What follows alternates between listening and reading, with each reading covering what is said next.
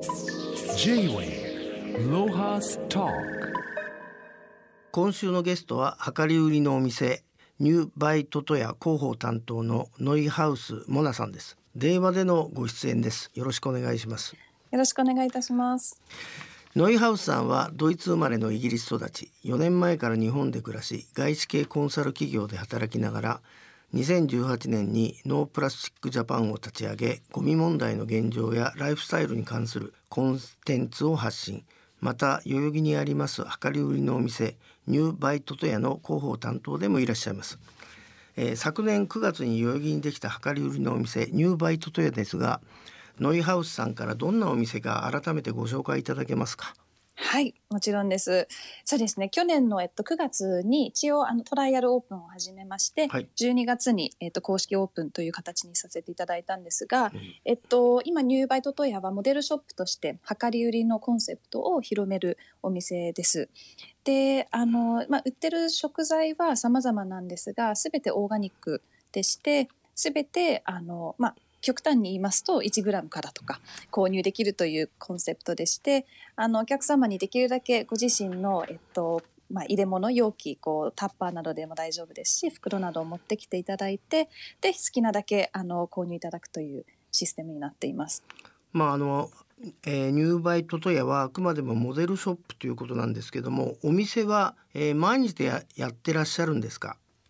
えっとですね、今、日曜日のみの、えっと、営業が基本なんですが、えっと、現在の、まあ、コロナの状況などを考えまして、えっと、オンラインの発送などもしていて、それで、あの、金曜日の夕方にしています。でも、あの、基本は日曜日ですね。で、まあ、私たちが空いていない時は、その、まあ、モデルショップというところで、できるだけ量り売りをいろんなところに、あの、増やしたいというところで、都内にもいくつか、あの、他のお店で、あの、量り売りができるところが、あの、ございますので、日曜日以外はそちらを あのご利用いただければと思っています。ああれですか？そもそもその量り売りという形を、目指したのはあれですかやっぱりイギリスで育ったせいなんですかそれともどうだったか仲間がいたんですか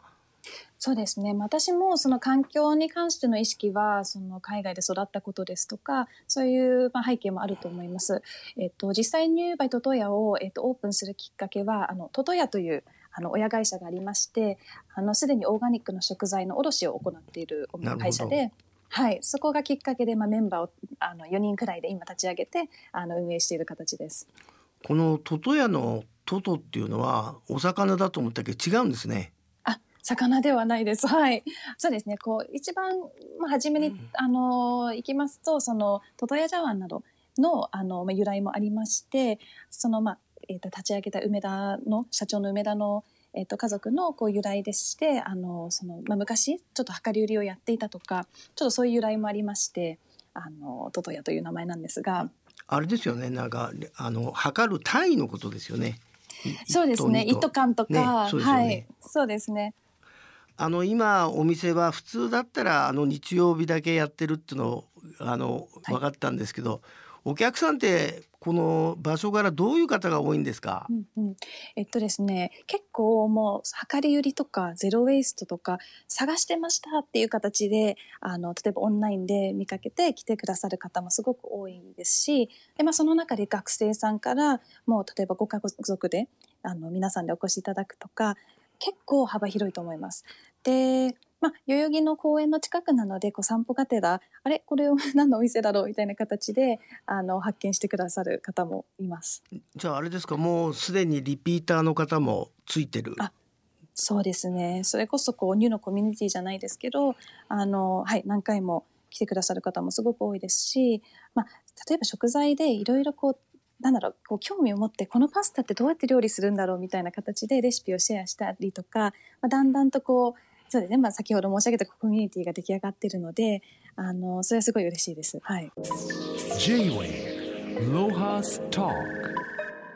あの今目の前にあの番組スタッフがお邪魔して、えー、購入してきた乾燥パスタやドライフルーツなどがあるんですけど他にあとどんなものがあるんですか、扱っている商品は。そうですねすごくこうあの調理しやすい食材ですと例えばまあお塩ですとか、えっと古代小麦ですとかあと、えっと、ナッツ類さまざまドライフルーツで、まあ、少しこう変わってるというかあのあまり他ではないかなというのがオリーブオイルですとか蜂蜜ですとか、えーと、そのような食材です。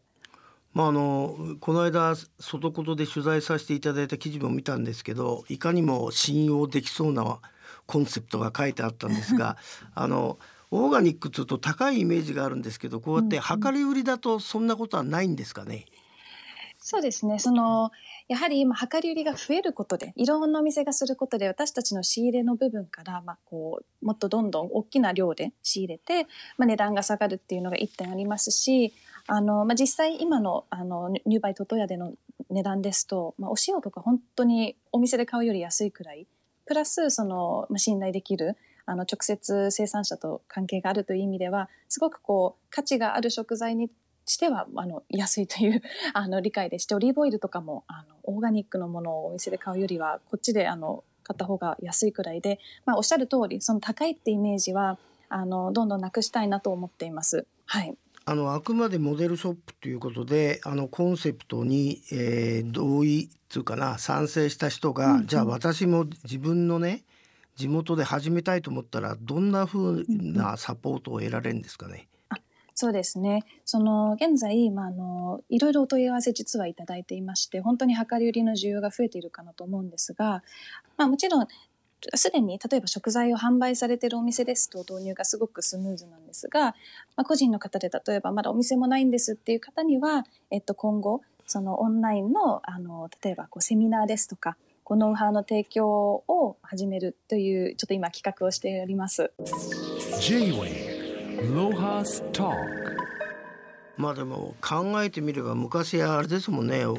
近所のお豆腐屋さんに行く時も容器持って買いに行ったり、うんうん、お米や味噌も量り売りであったんですもんね。いやもう本当全くそうだと思います。うん、はい。ノイハウスさんが育ったまあドイツイギリス両方ともそういう量り売りの文化っていうのもやっぱり未だに継承されてんですか？えっとですね、そうですね。例えば野菜とかは、えっと、まあ、日本との大きな違いがやはり選択肢があるというか、スーパーでも、えっと、まあ、個包装のものもあり、でもバラのものも多いというか、その、日本だと、例えばもう、なんでしょうね、こう、リンゴはもう全部包まれてるとか、こう選べないっていうのが私は、うん、まあ、残念かなと思っていて、でもまあおっしゃる通り本当にこう昔ですと豆腐とかお米とか実は私も今近所でお米屋さん見つけてあのもうあこれでじゃあもうスーパー行かなくていいんだというかあのまだ昔ながらのものもあるのでそうやってこう新しくておしゃれでちょっと手が届きにくいものっていうよりはいやいやもう昔からあるものなんだよっていうのは私はすごいこう、まあ、思い出す重要なポイントかなと思ってます。あの外こと始めた、まあ、20年ちょっと前ですけども、あの、はい、ドイツが一番環境問題熱心でゴミ箱をですね、うん、20個ぐらいあったかな、なんか分類すんの。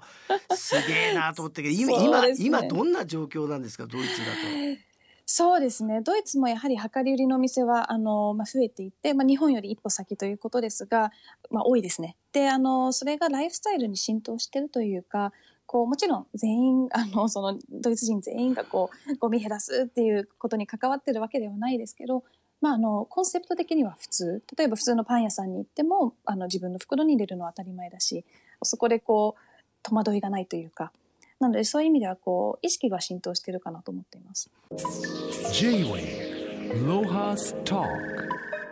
あの今この目の前に、えー、購入してきたものの中に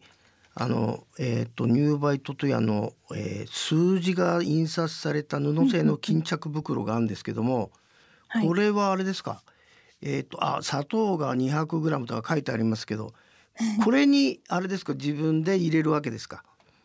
えっとそうですね。その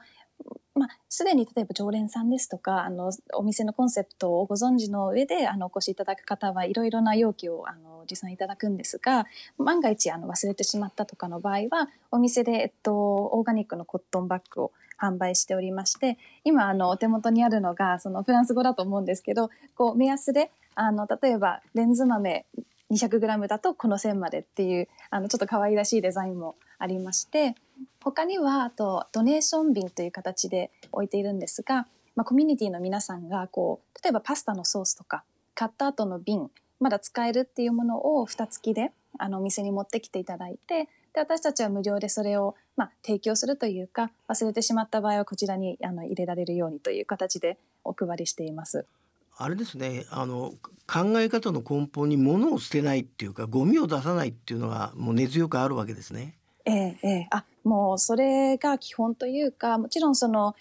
いろいろな段階でゴミが出てしまうと思うんですが一番まあ理想としては例えばもう生産者の方々がご包装に入れなくていいというところで生産者の,、まあ、あの時間もあのお金も こう節約できるというかでその後お店に置く時も私たちはもう包装なしで、えーと、レジ袋も一切あのお渡ししていないのでそこの手間なども省けてでも最終的に消費者、まあ、私も実際、まあ、例えばニュであの買い物する時に例えばもう瓶に、えーと、お豆を入れちゃえばそのまま、えーと帰ってきてもあの棚に置くみたいなもうその手間がないっていうところとかあのゴミが出ないっていうのはすごいいろんな意味で、まあ、生活の豊かさにつながるのかなとあの、まあ、スタッフ全員で思っています。まあ、先日お邪魔したこの番組のスタッフも名刺もなかったって言ってましたんで 驚きました。そうですね。素晴らしいですね。ああと僕の目の前にもう一個袋があるんですがこれは何にも字書いてないんですけど、この袋は何に使うんですかね、そうですね。サイズ別で、はい、えっと、小さいのから大きいのまであの今あの提供してるんですが小さいのですと例えば、まあ、それこそあのお豆類ですとか少しこうナッツを、まあ、スナック用に入れるですとかそのような、えっと、利用が考えられましてでどんどん大きくなるにつれ、まあ、あのニュでは今野菜とかは使ってないんですがまた再利用するっていう意味ではあのお野菜買ったりとかフルーツ入れたりとかあとあのもっと大きいサイズですとパンを入れたりとかあのパン屋さんに行ってあのその直接そこに入れてもらうとか、まあ、スタッフも そのような感じで使っています。これあれですか？じゃあ赤いカンガルーがついてる袋はこれパパン入れるんですかね、そうですね。パンガルーという企画は、あの、スタッフの、あの、堀が、の、す、あの、始めたものでして、はい、あの、実際パン屋さんと連携して、その、ね、個包装でないものであれば、もう、お店で直接フランスパン入れたりとか、あのそういうこう企画なんですけど、はい。あ、これカンガルーじゃなくてパンガルーって書いてあるんだ。そうなんです。はい。パンを入れてるカンガルーでパンガルーです。あのあれですよね。やっぱりなんかこうオーガニックとか、まあ、えー、ノープラスチックとか言うと思想的に強制するような流れがあるんだけど、そうじゃなくてやっぱりなんか暮らしを楽しもうっていうのがベースにあるんですね。あもちろんです。いやもう本当に私もま個人的に思うのが無理してやっていても自分も嫌だし周りの人も、まあ、この人がこんなに無理してやってたら、まあ、私も いやそこまでしてやりたくないなみたいな、まあ、全然広がらないと思うので、まあ、くまで自分のライフスタイルに合った形で楽しみながらこう、まあ、いろいろ試してみたりとかするっていうのが、まあ、ゼロ・ウェイストっていうこう生活につながるのかなと思ってます。J-Way あのノイハウスさんは2018年にノープラスチックジャパンを立ち上げてこのノープラのあの真意をちょっと教えていただけますか？はい、えー、っと、まあ、始めたきっかけとしましては、その私の周りにも、あの。こうやってこう、なんでしょうね、プラスチックのゴミが多いとか、まあ、プラスチックだけではなく使い捨てが多いっていうところで、まあ、違和感を持っていたりとか何か変えたいなっていう方は多かったんですがなんかその声を拾えるやり方が今ないなというのを感じてまず形だけでもノープラっていうあの今はインスタグラムとかで配信が多いんですけどコミュニティを作りたいなっていうのがきっかけです。でそこから、えっとまあ、情報発信ニュースですとかあの、まあ、自分のライフスタイルにこうできる少しこうアイディアとかをえー、と発信してるんですがそれ以外にあのステンレスのストローをあの例えばまあ、本当にある1アイテムなんですけどそれを使うことで簡単にゴミが減らせるよっていう、まあ、あのきっかけのメッセージですね。そのもちろんその後に環境に対しての活動すごくいろいろあるんですけど私はその入り口を提供したいなというところで今それを運営しています。あの今僕の目の前にニューバイトトヤで購入したステンレス製のストローと専用ブラシがあるんですけどこれはあれですか、はい、この細いのと太いのが、まあ、一つの袋にセットになってて、うんうん、これユニークなのあれですね。これあ洗えるようになってんですか？中。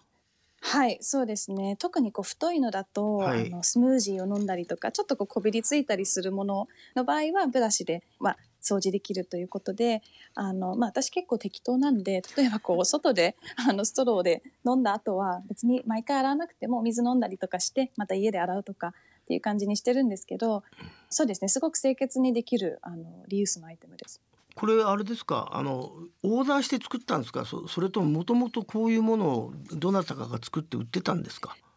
えっと、ステンレスストロー自体は海外だとすごく今広まっていて、はい、一回こう紙ストローのブームがあったと思うんですけど、はい、それからやはりまあ使い捨てって使い捨てだよねっていうところで、ね。うん、はい、資源を無駄にするっていう意味ではじゃあもう何回でも繰り返せるっていう意味でステンレスの結構人気だと思います海外では。まあ、以前あの日本で、まあ、外言でも随分あのお手伝いしましたけど前橋ブームってあったんですけど、まあ、残念ながら定着しなかったんですけどこのこのノープラのこのストローはどうですか？手応えとして理解いただいてますか、うんうん、えっとですね都内とかは本当にいろんなお店に使っていただいていましてでもそれ以上にやっぱりこうマイストローというちょっと新しいキーワードですがあのという形で個人の方々があのお持ちいただいているっていうのは本当に最近増えていて